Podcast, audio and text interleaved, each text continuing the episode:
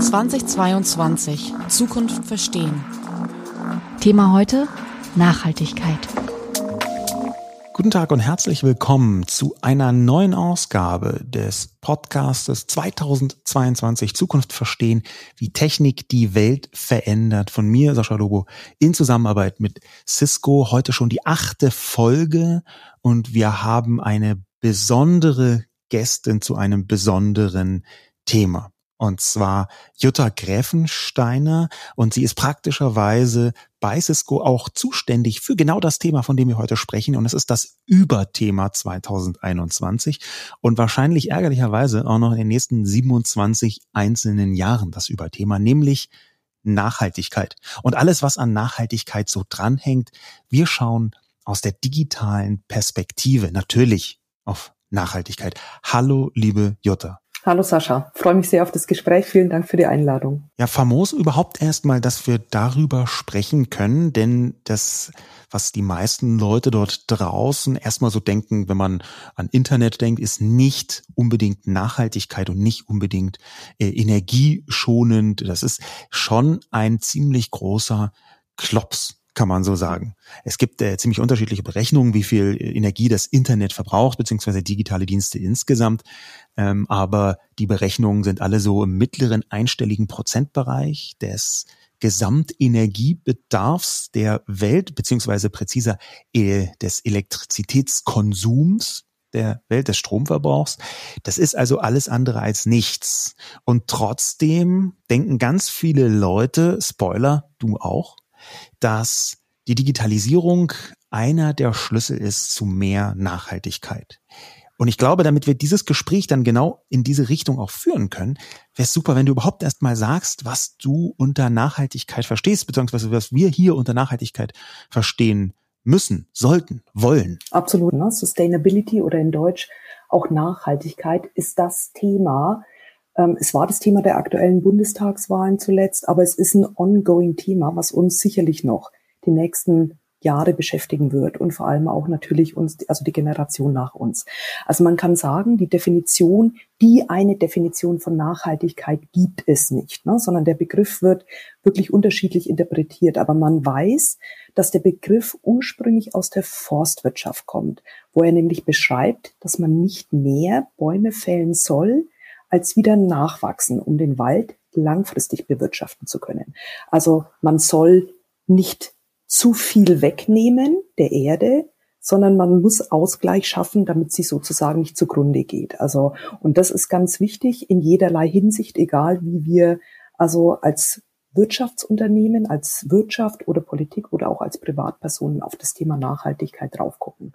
Es geht immer um die nachhaltige Nutzung der Ressourcen unserer Erde sozusagen. Wie hast du so persönlich zum Thema Nachhaltigkeit gefunden? Das ist ja ein, ein Thema, das, mhm. wenn man da in einem Technologieunternehmen arbeitet, dann ist das ja nicht ein Thema, was man so gleich ganz vorne mit auf der Liste hat, theoretisch. Mhm. Also ja, das ist richtig. Also ich habe da auch viele Jahre ähm, so ein bisschen den Faden für mich verloren. Allerdings muss ich dazu sagen, also ich bin auf dem Land groß geworden, auf dem Bauernhof aufgewachsen, habe jetzt jahrelang auch in der Stadt gewohnt und ähm, jetzt aber wieder sozusagen in der dörflichen Umgebung.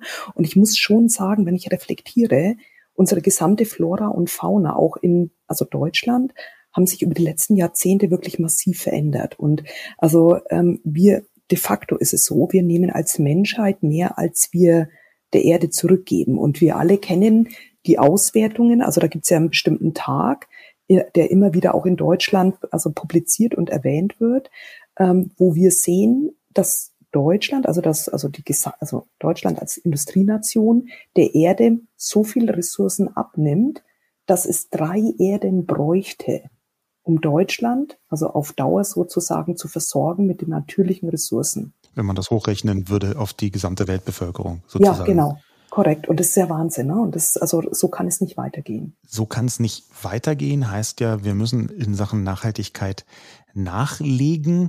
Das ist so aus, sagen wir mal, Klimaperspektive, aus Ökodiversitätsperspektive ziemlich nachvollziehbar. Aber du hast eine These mitgebracht, die noch auf einer anderen Ebene funktioniert, nämlich auf einer wirtschaftlichen. Magst du mhm. diese These, die ist jetzt nicht extrem umstritten, aber die ist trotzdem für, für das Publikum, glaube ich, sehr interessant. Magst du diese These mal vortragen? Mhm. Also absolut. Also ich behaupte, und da lasse ich mich auch dafür gerne challengen, ich sage wirklich, also Nachhaltigkeit wird zum Business-Imperativ, also wirklich zur Grundvoraussetzung, also eine wirtschaftliche Notwendigkeit für jedes Unternehmen. Also es ist kein nice to have mehr. Unternehmen, die sich mit Nachhalt, die sich nicht mit Nachhaltigkeit auseinandersetzen werden, werden meines Erachtens nach zukünftig nicht mehr erfolgreich sein. Und dafür gibt es ganz viele Aspekte. Kannst du das vielleicht mal ein bisschen präzisieren? Weil erstmal ist ja schon klar, okay, das ist kein nice to have, sondern das müssen wir machen. Ähm, aber, und da appelliert man dann ja eine Verantwortung von Unternehmen. Aber natürlich ist es erstmal wirtschaftlicher Misserfolg, wenn man keine nachhaltige Strategie hat oder keine Nachhaltigkeit mit berücksichtigt.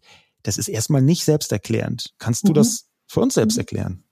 Also ich versuche es zumindest. Also es gibt Stand heute, wir sehen ja, es gibt verschiedene Einflussfaktoren, die dazu führen, dass sich ein Unternehmen also zwangsläufig mit Nachhaltigkeit beschäftigen muss. Also beschäftigen muss heißt Ziele setzen und auch Maßnahmen ergreifen, also ganz klar. Ja, und diese Einflussfaktoren sind mannigfaltig. Zum einen, also wir haben es, wir hatten es vorhin schon erwähnt, das ganze Thema Bundestagswahl. Also grüne Agenda ist wesentlich und nicht nur im Zuge der Bundestagswahlen, sondern wir sehen mehr und mehr, ähm, dass Gesetze kommen auf Länderebene, auf Bundesebene und natürlich auch auf europäischer Ebene. Also, also die Rahmenparameter werden enger gesteckt ähm, im Zuge oder im Rahmen von Gesetzen. Gleichzeitig unterstützt uns aber auch eine Europäische Union in Form von Subventionen. Also wissen, wir wissen heute, dass also mehr als 330 Milliarden Euro aus dem EU Haushalt unter anderem in ein grüner, grüneres, CO2-freies Europa fließen werden. Und davon geht natürlich auch ein gewisser Teil nach Deutschland. Also das heißt, also es gibt auch Attraktivitätsfaktoren ähm, für Unternehmen, sich mit dem Thema zu beschäftigen und ihre Infrastruktur, ihre Facilities sozusagen grüner zu gestalten. Es gibt Länder zum Beispiel, in denen öffentliche Ausschreibungen nur noch an, an, äh, von Unternehmen beantwortet werden dürfen, die eine Nachhaltigkeitsstrategie haben. Also das heißt, andere Unternehmen, ja, die werden von Ausschreibungen ausgeschlossen. Ja, das also, die, wenn du sagst Business-Imperativ, dass also eine wirtschaftliche Notwendigkeit ist, mhm. dann äh, machst du das fest daran, dass zum Beispiel Regierungen sagen könnten, wir wollen, dass Unternehmen, die beauftragt werden, überhaupt äh, nur noch in Frage kommen, wenn sie eine entsprechende Strategie haben. Korrekt. Aber wir reden natürlich da auch von Kosten. Mhm. Denn normalerweise berechnet man ja Kosten, sagen wir mal, unternehmensseitig in die Produktherstellung ganz klassisch mit ein. Wenn man also irgendwie 1000 Liter Wasser braucht, um ein Produkt herzustellen, dann muss man auch die Kosten für 1000 Liter Wasser mit mhm. einberechnen. Was mhm. bis jetzt sehr wenig mit berücksichtigt worden ist, sind die Folgen von nicht nur den Produkten, die man selbst in die Welt setzt, sondern auch dem, was dabei am Ende herauskommt. Äh, ganz konkret gesagt, so ein Automobilhersteller, der musste über lange Jahre, das äh, hat sich ein bisschen geändert inzwischen, aber das kann noch mehr werden, aber der musste über lange Jahre gar nicht zwingend darüber nachdenken, wie viel welche Gase wo wann in die Luft gepustet werden. Der hatte zwar bestimmte Grenzwerte, aber er musste dafür nicht bezahlen. Es hat also keinen Kostenblock gegeben. Und das ändert sich ja gerade mhm. zum Beispiel mit der CO2-Bepreisung. Mhm. Ähm, auch da muss man dann wieder ein bisschen feinjustieren, weil gerade bei den Autoherstellern ist das Beispiel nicht ganz trivial. Ähm, unter anderem, weil die Leute ja die Autos kaufen von den Herstellern und dann selber benutzen. Aber das, worauf wir hinaus wollen, ist, dass plötzlich gewissermaßen die Umweltverschmutzung einen Preis bekommt. Und das mhm. ist eine Richtung, wo ganz klar ist, okay, auf einmal müssen wir damit rechnen, dass Unternehmen zwingend sich beteiligen müssen, weil sie sonst nicht wirtschaftlich erfolgreich sein können, wenn sie zum Beispiel für eine Tonne CO2, sagen wir mal, 137,50 Euro bezahlen müssten. Genau so ist es. Ähm, ist eine gute Gelegenheit, da mal kurz einzulenken in das ganze Thema. Also wie werden Unternehmen denn, also wie, wie berechnen Unternehmen oder definieren Unternehmen ihre Net Zero Goals? Also Kannst viele du Net Zero vielleicht noch mal ein bisschen erklären und präzisieren? Ja.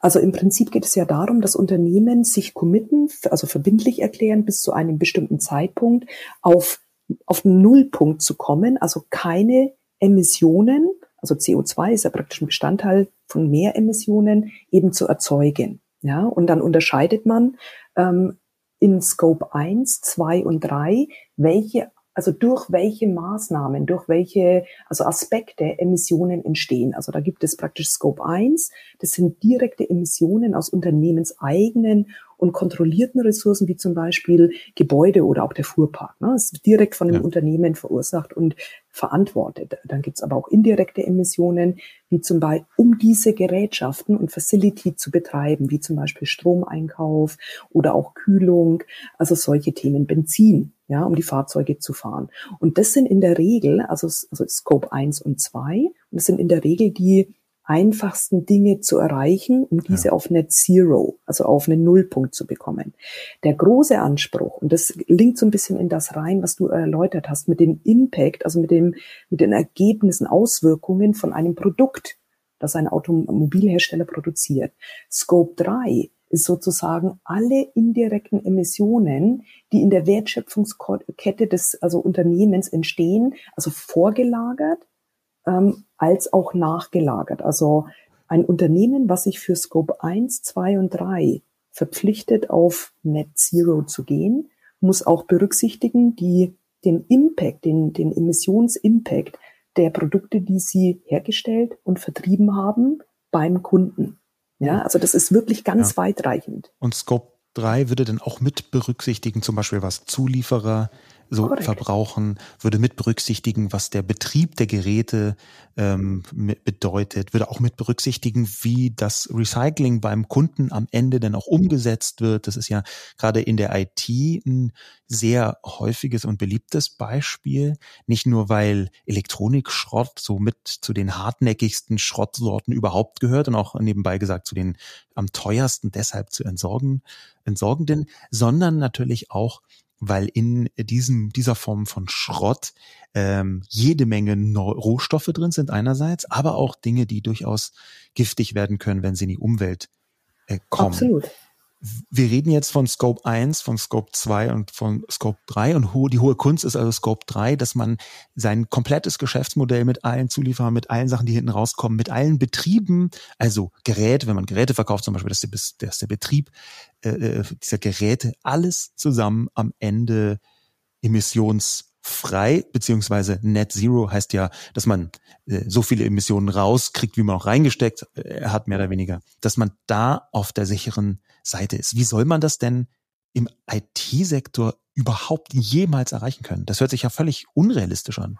Ja, also es ist natürlich eine riesige Herausforderung. Also muss man ganz klar sagen. Ne? Also es gibt natürlich also Unternehmen, ich sage jetzt einfach mal Cisco, was wir machen und das ist, wir, das sind wir aber auch erst am Anfang, ist wirklich das Angebot an all unsere Kunden, Produkte, die End of Life sind, also die praktisch entsorgt werden sollen oder ausgetauscht werden sollen, dass wir alle diese Produkte zurücknehmen. Ja, also unser Ziel ist es wirklich 100 Prozent unserer Produkte, die wir bei unseren Kunden weltweit im Einsatz haben, zurückzuführen und wieder zu 100 Prozent einem Recycling zu, äh, zuzuführen. Ja, also das ist das Ziel und Stand heute ist es so, dass wir mehr als 99 Prozent der von uns zurückgenommenen elektronischen Geräte wiederverwendet oder recycelt werden. Ja, aber das ist natürlich eine große Herausforderung, auch eine logistische, die ja auch wiederum mit berücksichtigt werden muss, diese Geräte, diese Altgeräte wieder zurück zu transportieren, zu auseinanderzubauen in einzelne Rohstoffe und dann wiederum einem, einer, einem Nutzungs, also einem Circular, einem Kreislauf der Kreislaufwirtschaft wieder zuzuführen. Am besten, lass mich kurz ergänzen, man entwickelt Produkte schon ganz von Anfang an nach Circular Economy Standards. Circular Economy könntest du auch nochmal bitte erläutern? Genau, Circular Economy ist sozusagen die Kreislaufwirtschaft. Also das heißt, da gibt es festgelegene weltweite Standards, nach denen Entwick Produkte designt, entwickelt und auch produziert werden. Also das heißt, man versucht ein Produkt schon so zu kreieren, also wirklich in der Business Unit, ganz am Anfang bei der Entstehung eines Produktes, dass das Produkt bestmöglich wiederverwertet, also so modular aufgebaut ist, dass es einfach wieder auseinandergenommen werden kann, dass unterschiedliche Produktgruppen ähnliche Grundchassis haben, damit also die alle wieder unterschiedlich zusammengefügt werden können. Also wirklich Effizienz, von dem man über die letzten Jahrzehnte weggegangen ist, weil jeder Hersteller wollte sein eigenes Chassis, Grundaufbau. Wir kennen das alle von unseren eigenen Autos. Früher konnte man seine, also die Lampe also die, die, den Scheinwerfer noch selber austauschen. Das weiß ich noch selber, so alt bin ich schon. Habe selber mal eine, eine, eine Glühbirne im, im Scheinwerfer von, von meinem alten Audi damals ausgetauscht. Das ist heute unmöglich. Also du, du, du, du musst zur Werkstatt. Ne? Du, du brauchst praktisch fachmännische Hilfe, Fach, also Das ist sicher nur Zufall, äh, dass man da mhm. zur Werkstatt muss. Da bin ich total überzeugt davon. Mhm. Nein, aber das hört sich nicht nur wie eine große Aufgabe an. Ähm, das ist eine Ebene, über die wir schon gesprochen haben, sondern das hört sich auch wie etwas an, was ein komplettes Umdenken vieler Geschäftsmodelle und auch vieler Geschäftspraktiken und Prozesse äh, mhm. zur Folge haben könnte. Also wenn man von Anfang an denkt, dass man im Kreis läuft, Kreislaufwirtschaft quasi, dann tut man das ja Warum genau? Du hast vorher schon gesagt, es ist eine wirtschaftliche Notwendigkeit. Ähm, magst du diese wirtschaftliche Notwendigkeit über die eventuelle Regulierung durch die ähm, Regierung vielleicht ein bisschen hinaus nochmal erklären? Die Notwendigkeit, die geht ja nicht nur von irgendwelchen Regierungen und von irgendwelchen Regulierungen aus. Absolut. Also es gibt noch weitere Aspekte. Ne? Und ein ganz wesentliches ist es zum Beispiel, also für, für gerade für große Unternehmen oder auch für Startups, Investoren, ja, die also in Startups oder auch in große Unternehmen, weltweite Unternehmen investieren. Da kann ich namentlich nennen BlackRock, die haben, also ist ein ganz großer Investor weltweit, die haben ganz klar gesagt, also früher waren für sie rein monetäre, wirtschaftliche Aspekt, äh, Aspekte wesentlich, um eine Entscheidung zu treffen, ob sie ein, in ein Unternehmen investieren oder nicht. Heute sind also die Anlagerichtlinien erweitert worden um die sogenannten ESG-Kriterien. Und was meint es, meint es damit? Also Environment, Kriterien, also Umweltkriterien, ähm, soziale Kriterien, also Arbeitnehmerschutz auch als äh, Thema und auch die ganze Governance. Also von der Seite her, ein Unternehmen, was Geldzufluss braucht, muss auch da gucken, hey, wie stelle ich mich mit diesen ESG-Kriterien auf? Sonst, sonst fallen einfach die Investoren oder zumindest Korrekt. ein Teil der Investoren weg. Korrekt, absolut. Ne? Es gibt ganze Branchen, die sich inhaltlich neu ausrichten, ihr Portfolio erweitern müssen. Ne? Es geht nicht immer nur um die eigene Operation und Infrastruktur. Es geht ja auch darum, wie baust du dein Portfolio auf, damit es nachhaltig eben ähm, genutzt werden kann. Ja, speziell im IT-Bereich. Ähm, da würde ich unterstellen, dass in vielen Ländern, ähm, gerade dadurch, dass im IT-Bereich äh, im Durchschnitt eher sehr gut ausgebildete Menschen arbeiten, dass da ähm, schon die Angestellten selbst, die Mitarbeitenden, dass die schon sagen, nö, also ich möchte lieber in einem Unternehmen arbeiten, was auf Nachhaltigkeit achtet. Also völlig Absolut. unabhängig von den Kunden. Ne? Die Kunden haben ja auch noch ein Wörtchen mitzureden und auch da sieht man ein immer größeres Bewusstsein dafür. Das ist, das könnte vielleicht noch ein bisschen größer sein in manchen Bereichen, aber es ist auf, es wächst ja. Ja, es wächst kontinuierlich und ich kann dir das Beispiel geben. Also wir selbst haben in Deutschland bei unseren, also bei unseren eigenen Teams, Cisco Deutschland, eine Umfrage gemacht im August und die Kollegen, die geantwortet haben, da haben 93 Prozent der deutschen Kollegen ähm, gesagt, sie erwarten, dass Cisco sich proaktiv mit dem Thema Nachhaltigkeit beschäftigt und mehr tut als die von der Regierung oder von also regulatorischer Seite her gesetzten Mindeststandards. Und 75 Prozent haben gesagt, sie wären sogar noch höher motiviert. Also es ist für, für die Kollegen ein Motivationsfaktor, wenn sich also ein Unternehmen, der Arbeitgeber mit dem Thema auseinandersetzt. Und wir sehen auch, dritter Aspekt, wir sehen auch, wenn wir heute mit also neuen, also Kandidaten ja, die bei Cisco sich also auf eine Stelle bewerben.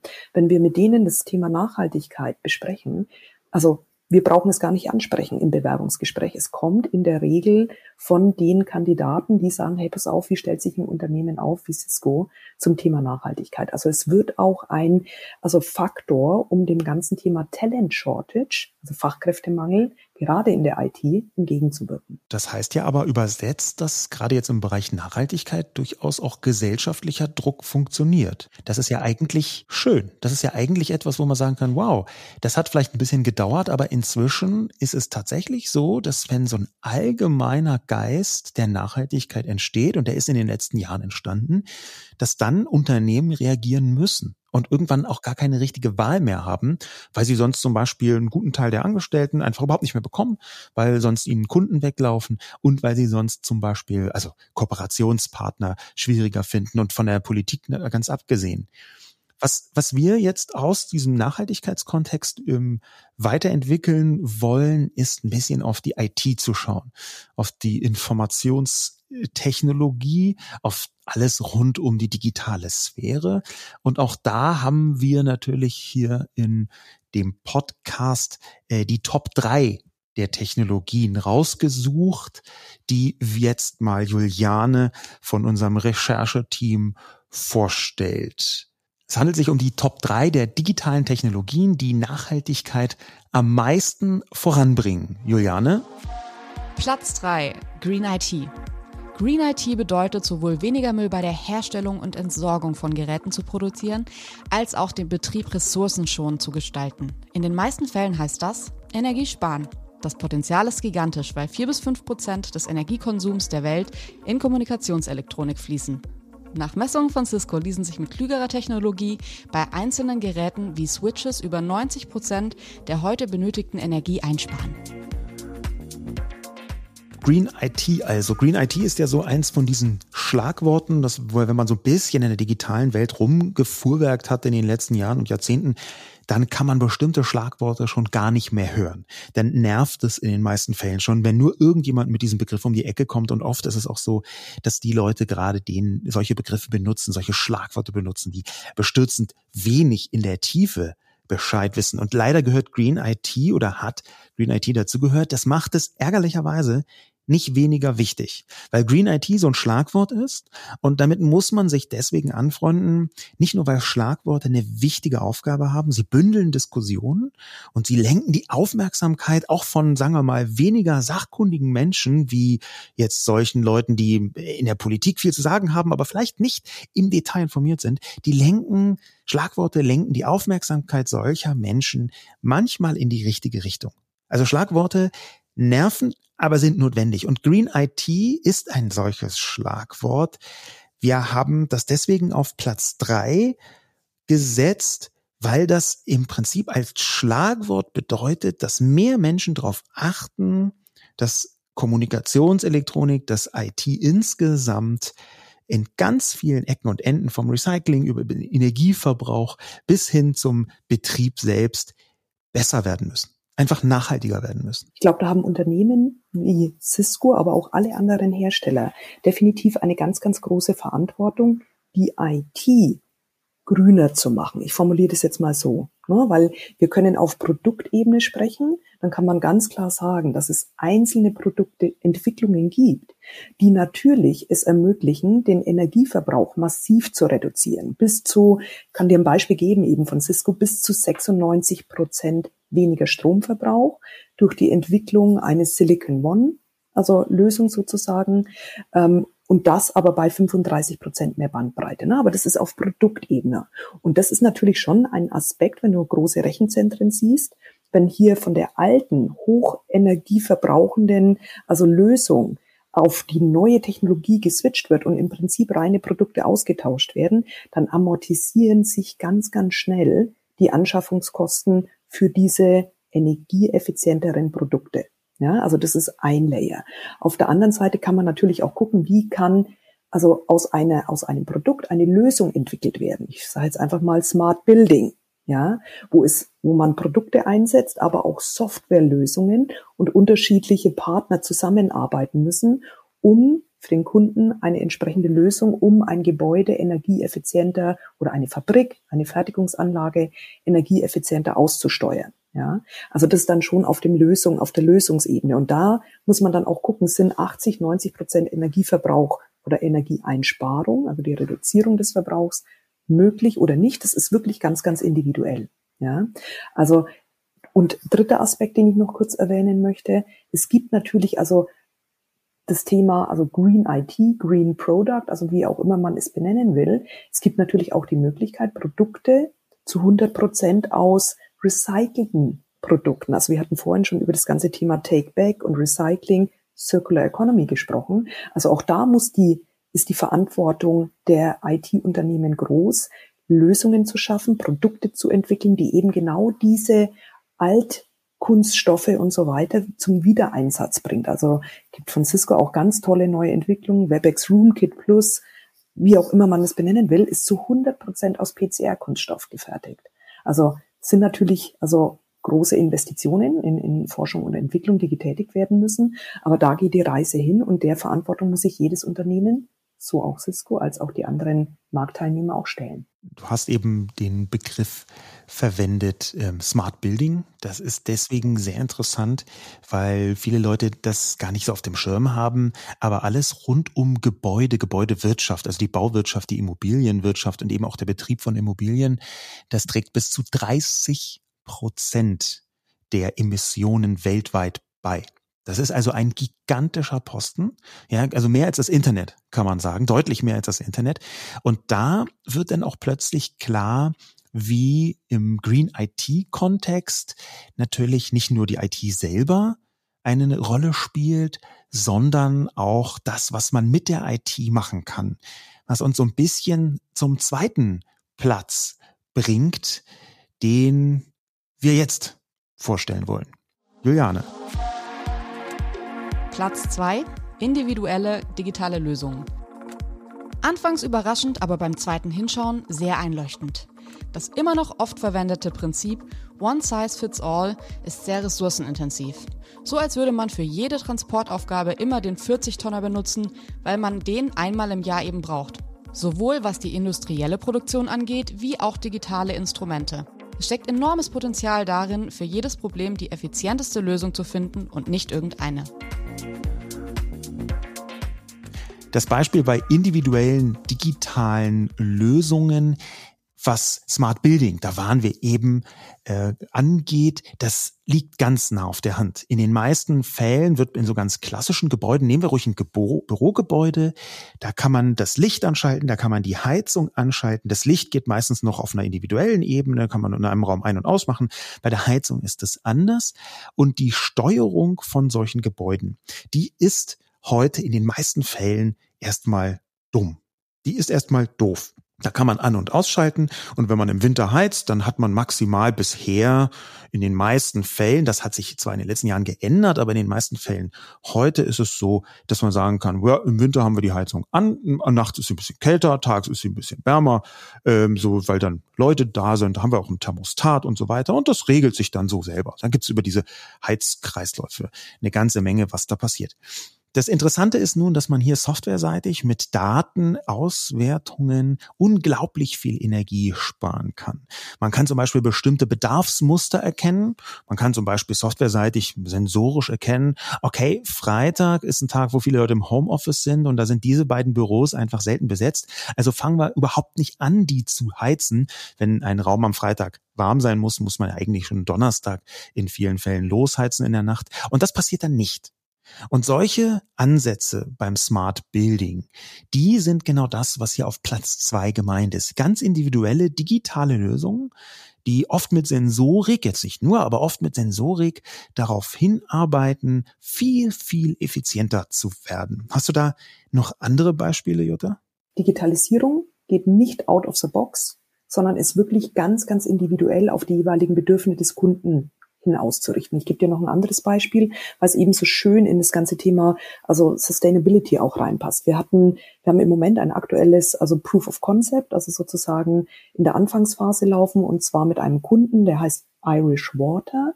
Die haben sozusagen, also ist die, die Wasserversorgung von Irland, ja, und die haben durch alte Infrastruktur bis zu 50 Prozent des Wassers in den Kanälen, in den Schächten, in den Wasserleitungen verloren. 50 Prozent. Das heißt, man muss zwei Liter wegpumpen, damit ein Liter ankommt. Genau so ist es. Und das, Irland ist jetzt nun mal Gott sei Dank gesegnet mit viel Wasser, wissen wir alle. Aber in anderen Ländern ist das natürlich eine große Herausforderung. Ne? Also die haben jetzt eine alte Infrastruktur. Und also die Vergangenheit war einfach, dass die natürlich, also einzelne Servicetechniker haben Rohre abgeklopft und haben mit versucht, mit Hören und Erfahrung zu sehen, wo sind denn also die, die Schwachstellen, wo sind die Brüche im Rohrsystem.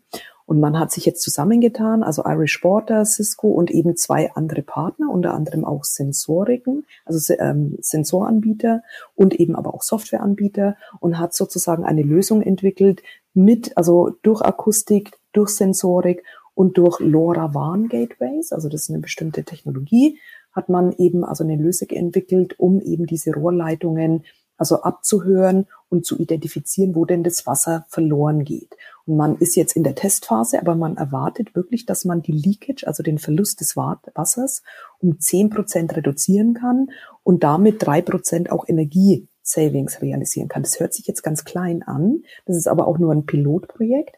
Und das läuft jetzt ein paar Monate. Wenn man das aber auf Gesamtirland ausweitet, dann können damit wirklich pro Tag knapp 700.000 Megaliter an Wasser also wieder, also gesichert werden und Savings von mehr als 30.000 Euro pro Tag für Irish Water. Also es ist wirklich ein wirtschaftlicher Faktor und natürlich auch ein Nachhaltigkeitsfaktor, denn Wasser, wissen wir alle, ist einer der also wichtigsten Rohstoffe für uns alle. So individuelle digitale Lösungen versus ähm, so One-Size-Fits-All-Lösungen, das ist ja auch genau in dem Bereich hochrelevant, der in Deutschland mit zu den wichtigsten wirtschaftlichen ähm, Branchen, eigentlich Bereichen gehört, nämlich die Produktion, die Fertigung. Und da sind so individuelle digitale Lösungen tatsächlich auch ein sehr großer Einspar, ein, ein, ein Einfallstor für große Einsparmöglichkeiten. Ähm, wie gestaltet sich das denn, wenn jetzt sagen wir mal ein großer Autohersteller sagt, okay, wir möchten eine individuelle digitale Lösung, um endlich effizienter zu werden bei der Produktion von Automobilen. Wie würdest du das aus deiner Fachperspektive angehen? Was würdest du da für Schritte versuchen voranzutreiben? Also natürlich muss im ersten Moment, also es braucht eine klare Bestandsanalyse. Also wie funktioniert im Moment die Fertigung dieses besagten also Herstellers? Ähm, das, das machen IT-Hersteller und dafür gibt es natürlich auch ganz, ganz viele Partner und den Fachhandel, die sich hier den, den aktuellen Status angucken. Dann muss natürlich geklärt werden, wo möchte denn der Automobilhersteller hin? Also was sind seine Ziele? Hatte ich ja vorhin auch mal erwähnt. Also wenn sich ein Unternehmen mit dem Thema Nachhaltigkeit auseinandersetzt, dann ist es nicht nur, kann nicht nur der wirtschaftliche Faktor ausschlaggebend sein. Es ist ein Faktor, aber eben auch, es gilt auch Emissionen einzusparen. Also was sind so die Prioritäten des Kunden, um dann wirklich, also ganz spezifisch auf diese aktuelle Situation, auf die Zielsetzung hinausgerichtet, eine ganz konkrete Lösung für diesen Kunden zu erarbeiten. Und natürlich ist immer, sind Produkte unten drunter, die hoffentlich energieeffizienter werden und immer mehr werden.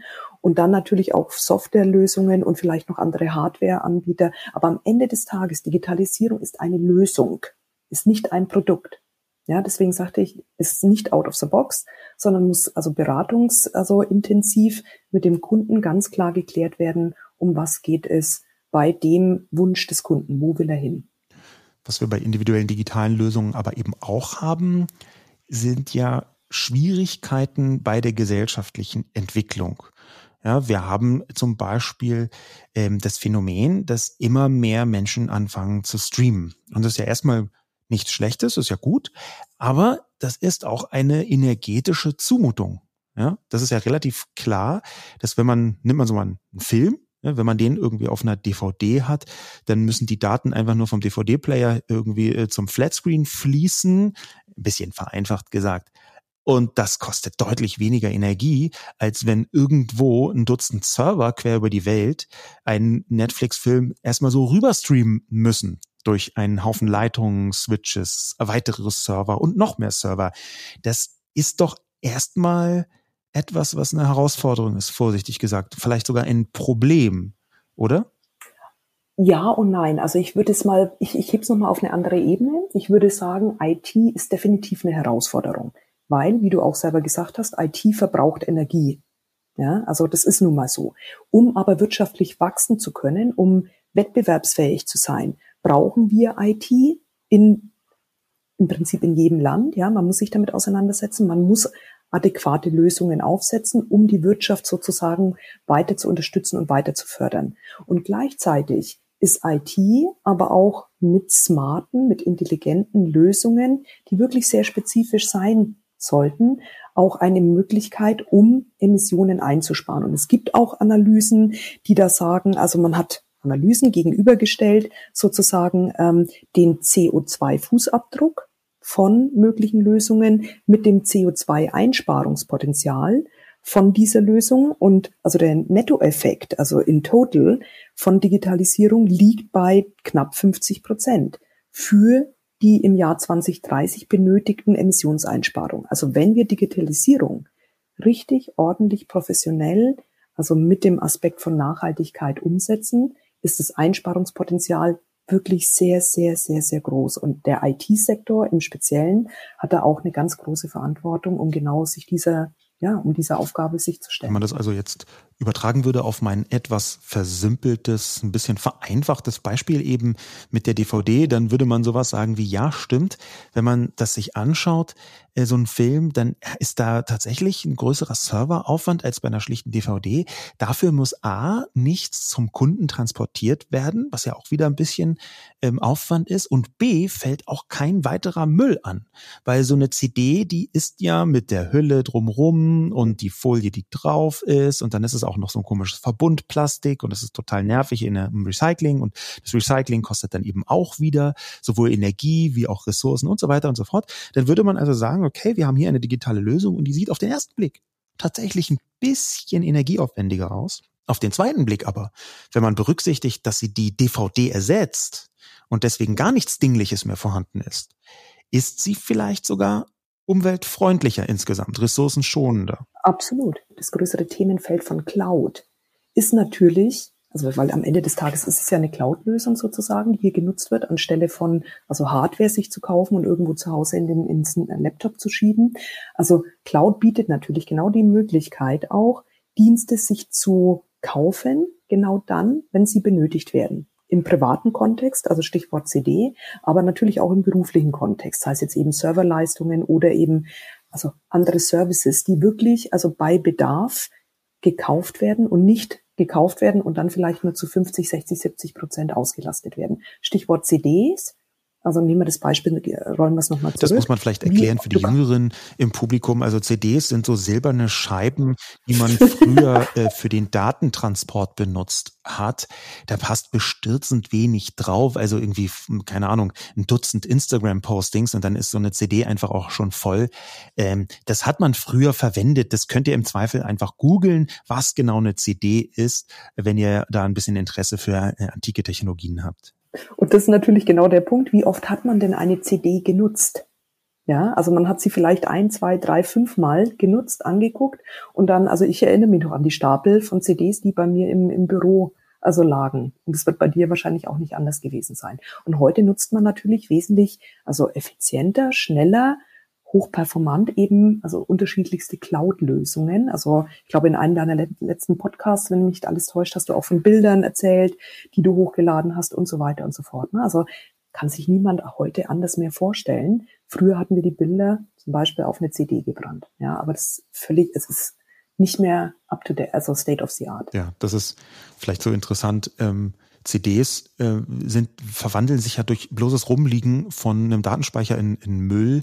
Ähm, ich habe tatsächlich vor einigen Jahren, weil ich eine Zeit lang sehr viele Fotos gemacht habe, ähm, Fotos einfach auch auf CD so als Rückfallebene gebrannt, weil ich dachte, hm, da vielleicht. Und inzwischen ist das alles nie wieder benutzt. Ja, also die, die Zahl der Dinge, die man nie wieder benutzt hat, ist enorm. Und wir reden jetzt nicht nur von Backups, wo man froh sein kann, dass man sie nie wieder benutzt hat, sondern wo man denkt, nee, da, da brauche ich noch mal eine, eine Datenspeicherlösung. Auch das ist vielleicht ein interessanter Hinweis einer Verschiebung ins Virtuelle, so ein Virtualisierungsmove, der sich aber eben nicht nur auf Produkte bezieht, sondern auch auf ganze Teile der Gesellschaft, was uns direkt zum Platz eins bringt. Also zum Platz eins der Top drei digitalen Technologien, die Nachhaltigkeit am meisten voranbringen. Juliane, was hast du uns da mitgebracht? Platz 1 Future of Work. Die Zukunft der Arbeit scheint insbesondere nach Corona die größte Nachhaltigkeitsoffensive aller Zeiten zu werden. So simpel es klingen mag, aber hier zählt jede Flugreise, die durch eine Videokonferenz überflüssig wird, jede Strecke zum Büro, die durch einen Homeoffice-Tag ersetzt wird und jede digitale Echtzeitkollaboration, die die Zusammenarbeit beschleunigt und so effizienter macht. In der digital vernetzten Zukunft des Arbeitens steckt das größte und damit auch wichtigste digitale Nachhaltigkeitspotenzial. An dieser Stelle ist es vielleicht auch wichtig zu sagen, dass wir diese Top 3 natürlich erstmal als Thesen in den Raum stellen. Unser Rechercheteam hat das so rausgezogen. Warum? In diesem Fall habe ich nochmal nachgefragt und die haben mir geantwortet. Hauptsächlich deswegen, weil wir so wunderbar bei Corona sehen konnten, was für gigantische Sparmöglichkeiten in diesem Bereich ganz kurzfristig realisierbar sind. Corona war eine Katastrophe, vollkommen ohne jede Frage. Schon die vielen Toten, die vielen Menschen, die Spätschäden haben, äh, wirtschaftlich äh, ganz zu schweigen von den Schäden, die da entstanden sind. Aber wir konnten auch ein bisschen in die Zukunft sehen, und zwar genau in die Zukunft der Arbeit, weil plötzlich irgendwann zwischen März und Mai 2020 eine Vielzahl von Menschen im Homeoffice sein mussten.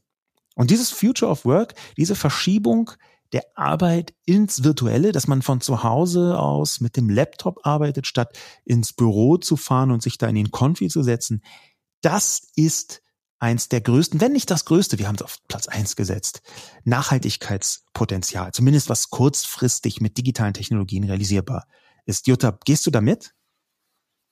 Ja, also ich bin mir sicher, also lass mich grundsätzlich sagen, das Thema Future of Work oder die Zukunft des Arbeitens hat, wird sich nachhaltig verändern, ja. Und wir sehen ja die Ansätze, die jetzt, also wie du beschrieben hast, durch Corona entstanden ist. Also wir glauben, also, dass sich äh, äh, man die komplette Branche beziehungsweise es werden nicht mehr alle Arbeiter zurück ins Büro gehen. Wir persönlich glauben als Cisco, dass 98 Prozent aller Meetings so ablaufen werden, dass zumindest Minimum eine Person virtuell am Meeting teilnehmen wie viel, wie viel Prozent? Ja, 98. 98 Prozent aller 98. Meetings werden hybrid stattfinden. Also das heißt, Personen sind im Büro, wow. also im Office, aber Minimum eine Person wird sich per Video über, egal über welche Lösung, zuschalten. Ja, also es wird hybride Meetings geben und da gibt's natürlich unterschiedliche ähm, Analysen. Ja, ich, ich zitiere jetzt nur mal eine, die kommt aus Schweden, die da sagt, also es ist definitiv ein riesiges Einsparpotenzial da.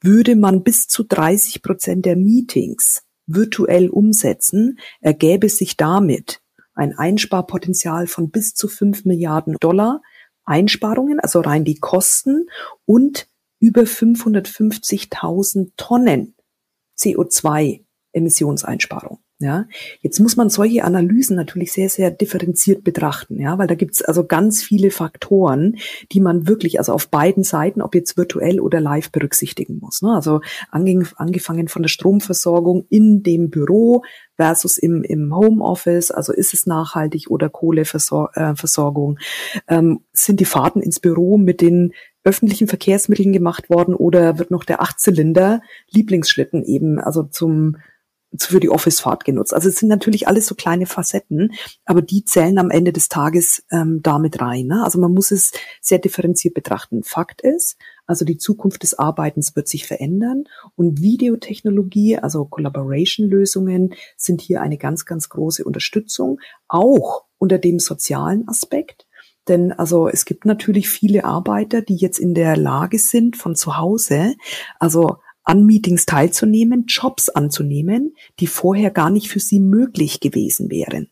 Ja, also, und ich spreche jetzt nicht mal von, von länderübergreifenden Grenzen, sondern ganz einfach, also sehen wir Menschen, die sich zu Hause noch um die Familie, um Kinder oder um die Eltern kümmern müssen, die aber nicht ins Büro könnten und trotzdem aber durch Videokonferenzoptionen ähm, am beruflichen Leben teilnehmen können. Also das ganze Stichwort Chancengleichheit, ja, Fachkräfte, einzubinden, ja, ähm, ist ein also mindestens genauso wichtiger Faktor wie das ganze Thema Nachhaltigkeit und Kosteneinsparung. Gerade an diesem Punkt, was so einzelne Arbeitsplätze, gehen wir jetzt mal vom Büro aus, weil es da am leichtesten nachvollziehbar ist, Future of Work. Da darf man ja übrigens nicht den Fehler machen zu glauben, dass es immer nur was Büros angeht. Ja? Future of Work, also die Zukunft der Arbeit, dass das flexibler, digitaler, äh, ortsungebundener wird, das bezieht sich eben nicht nur auf Büros, das ist ganz wichtig. Aber nehmen wir jetzt mal diesen Punkt Büro heraus weil man damit so schön erkennen kann, dass es sich um eine sehr große, integrierte, fast möchte ich sagen, so holistische äh, Aufgabe handelt, die man da äh, äh, vor der Nase hat. Das Einsparpotenzial dadurch, dass man dann einfach nicht mehr ins Büro fährt und dann quasi so ein bisschen Transport äh, ähm, Belastung der Umwelt, meinetwegen mit dem Auto, angenommen, man muss mit dem Auto fahren, kann ja sein, ähm, dass man da ein bisschen Benzin einspart, das ist so das Offensichtlichste. Ein bisschen weniger offensichtlich ist aber, dass man natürlich auch im Büro vergleichsweise viele Ressourcen verbraucht und dass vor allem aber die Büros selbst äh, dimensioniert sind in einer Weise, dass alle Mitarbeitenden gleichzeitig dort Platz finden. Das war bis vor ein paar Jahren auch komplett selbstverständlich. Das hätte man überhaupt eigentlich gar nicht anders sagen müssen. Da hätte man so äh, gefragt, okay, hier Innenarchitekt, Innenarchitektin, äh, Sie statten bitte dieses Büro auf. Wie viele Mitarbeitende haben Sie denn hier an diesem Standort? Dann sagt man 300 und dann sagen, gut, dann haben wir 300 Arbeitsplätze. Ist ja klar. So. Und die Frage, die sich jetzt ergibt, ist natürlich eine, wenn wir einen Homeoffice-Tag haben, zwei Homeoffice-Tage, drei Homeoffice-Tage haben und die ja nicht bei allen gleich sind und man das ein bisschen entzerren kann, dann brauchen wir auf einmal nicht mehr 300 Arbeitsplätze, sondern, wenn wir sagen wir mal 40 Prozent Homeoffice-Tage haben, dann brauchen wir nur noch 220 Arbeitsplätze. Ja, die aufmerksameren Prozentrechnen wissen jetzt, dass ich nicht in die Präzision gegangen bin, sondern mit ein bisschen Puffer operiert habe. Aber das ist genau eine Entwicklung, wo klar ist, wir können auch effizienter im Kostenbereich sein, A, ja, weil 220 Plätze sind viel kostengünstiger als 300 Plätze. Und B heißt es aber auch, dass sich die Arbeit selbst ändern muss. Weil das nämlich gleichzeitig heißt, dass man nicht mehr den einen festen Arbeitsplatz hat, sondern als mitarbeitende Person im Büro quasi das nimmt, was jetzt gerade frei ist. Und wir erkennen da, dass Nachhaltigkeit und Future of Work irgendwie so einen Rattenschwanz an Veränderungen mit sich zieht. Dass das eben nicht mehr nur so, wir sparen ein bisschen, machen ein bisschen kleiner, effizienter, sondern dass plötzlich sich gesellschaftliche Veränderungen dadurch ergeben. Und sei es nur, wenn man kein eigenes Büro mehr hat, sondern eben einen Platz in einem Großraumbüro bekommt, wo man sich mit seinem Laptop niederlässt. Und dann hat man auch keine Pflanze, die man auf den Schreibtisch stellt und keine schönen Fotos. Höchstens man hat vielleicht einen digitalen Bilderrahmen, den man dann immer individuell bespielt. Aber das ist unwahrscheinlich. Dass wir sehen an genau diesem zum Beispiel, wie eine Nachhaltigkeitsstrategie äh, so anfängt, digital zu werden und dann eine komplette und komplexe gesellschaftliche Veränderung mit sich bringt. Mhm. Nachhaltigkeit integriert sich. Und du hast das Beispiel eben Future of Work sehr schön eben hier jetzt äh, erläutert. Nachhaltigkeit integriert sich in alle Lösungsansätze, also auch Green Data Center oder ne, Manufacturing, also Fertigungsbereich, also du hast das eben erwähnt. Ne? Jetzt lass mich aber noch ergänzen zu dem Thema, also Future of Work oder neues hybrides Arbeiten. Also man muss da schon also ganz genau drauf gucken. Also natürlich, wir sehen diesen besagten Trend zum hybriden Arbeiten. Jedes Unternehmen ist gleichzeitig für sich gefordert, den richtigen Ansatz zu finden. Ja, also auch da gibt es keine pauschale Vorgabe. Also würde ich auf keinen Fall empfehlen zu sagen, okay, jedes Unternehmen, gleich welcher Art, ob es jetzt ein mittelständisches Unternehmen, Handwerksbetrieb, ähm, IT-Branche oder Finanzbranche oder also Logistik. Du kannst ja nicht also ein, ein Aspekt oder ein Konzept über alle Industrien, über alle Unternehmensgrößen, über alle kulturellen, also Facetten eben drüber stülpen. Also es gibt ganz, also das ist die Qual der Wahl sage ich jetzt ganz einfach mal. Ja, also jedes Unternehmen ist gefordert, für sich selber, für seine Mitarbeiter die richtige Lösung zu finden als Unternehmen. Und gleichzeitig auch spielt das Individuum hier eine ganz große Rolle. Ja, also gebe einfach nur mal ein Beispiel. Also die letzten 18 Monate haben gezeigt, also Homeoffice, also war bei uns jetzt zumindest Programm. Es gibt Kollegen, die haben das genossen, die fanden das super nach ganz vielen Jahren nur on Tour, also auf der, also geschäftlich unterwegs, mal die Möglichkeit Luft zu holen und wirklich konzentriert von zu Hause zu arbeiten. Also vielen hat es gar nicht gestört, im Homeoffice zu arbeiten. Es gab aber auch andere Beispiele aus dem gleichen Unternehmen, aus dem gleichen, aus dem Bereich, wo Menschen wirklich sich also Hilfe gesucht haben weil vielleicht also Single, alleinstehend, also sich nicht treffen können mit Kollegen, mit, mit Freunden. Also die Einsamkeit, ja, die damit einhergeht, das war eine große Herausforderung für andere.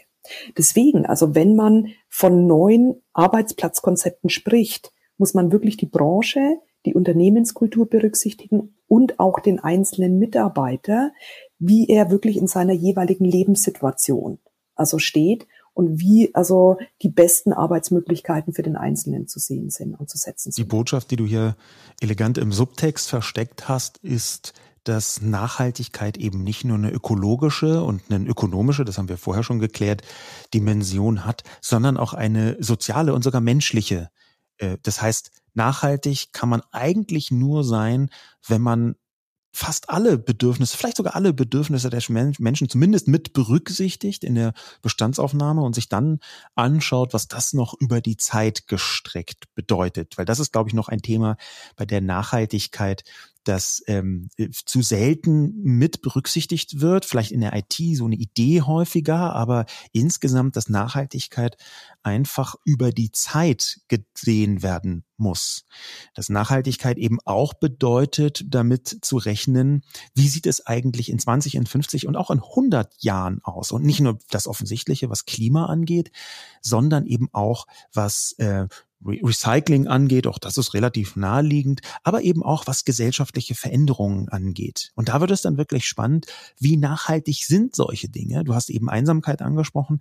In Großbritannien wurde im letzten Jahr ein Ministerium für Einsamkeit eingeführt was ich eine sehr spannende Entwicklung finde. Aber das ist vielleicht so als Schlussakkord von diesem Podcast ganz interessant, sich mal, wir haben mit der Definition von Nachhaltigkeit angefangen, sich mal zu überlegen, wie wird denn Nachhaltigkeit in Zukunft sich weiterentwickeln? Was bedeutet es denn in Zukunft, wenn wir in einer sehr digital werdenden Gesellschaft zwar vielleicht nicht mehr so viel CO2 verbrauchen, aus ganz vielen verschiedenen Gründen. Ein paar davon haben wir heute angerissen. Aber wenn wir Nachhaltigkeit denken für eine lebenswertere, und zwar in jeder Hinsicht lebenswertere Welt, was ist denn da deine Vision einer zukünftigen Nachhaltigkeit, Jutta? Also ich glaube, lass es mich so sagen, ich glaube, wir, wir stehen vor großen Herausforderungen. Wir stehen aber auch vor ganz, ganz, ganz großen Chancen.